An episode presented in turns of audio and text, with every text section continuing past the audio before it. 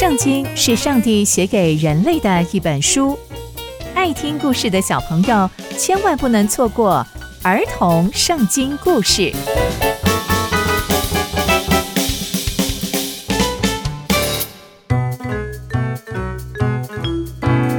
各位亲爱的大朋友、小朋友们，大家好，我是佩珊姐姐。小朋友们，今天佩珊姐姐要跟大家分享的故事是参孙的报复。我们在上一集中知道。参孙把自己最重要的秘密说出来了，酿成无法收拾的错误。那接下来又会发生什么事情呢？就让我们继续听下去吧。参孙被关在监牢后，菲利士人的领袖集结起来，要给他们的神献大祭，而且是欢欣快乐的庆祝。他们都在说。我们的神把我们的仇敌参孙交在我们手中了。所有的非利士人看见参孙就说：“我们的神把我们的仇敌交给我们了。”这样吧，叫参孙来，让他给我们耍耍把戏，让我们开心一下。接着，非利士人就把参孙带上来，把他放在两根柱子的中间。参孙就跟拉他上来的人说。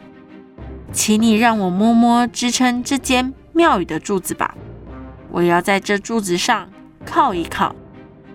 那个时候，房子里充满了人，大概有三千人，都在看参孙，其中还有很多很多非利士人的领袖，都在等着看参孙耍把戏。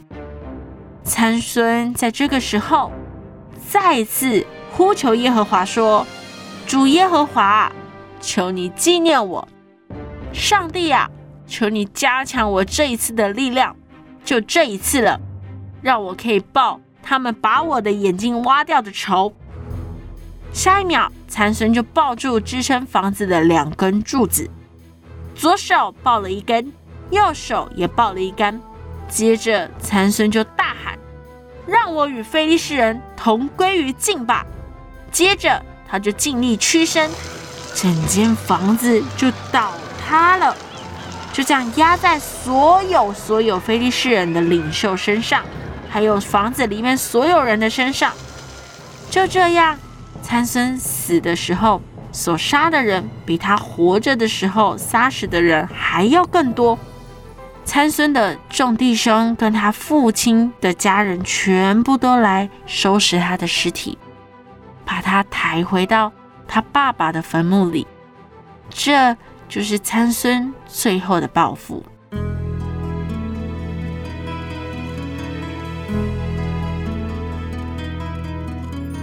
从今天的故事，我们可以知道，参孙生命的最后，靠着上帝和非利士人同归于尽，而且非常非常的戏剧性。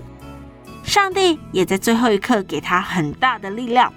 好让不认识上帝的非利士人真知道，上帝才是那一位又真又活的神。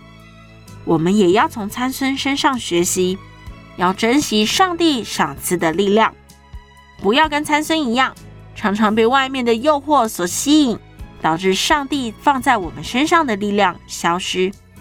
刚刚佩珊姐姐分享的故事都在圣经里面哦，期待我们继续聆听上帝的故事。我们下次见喽，拜拜。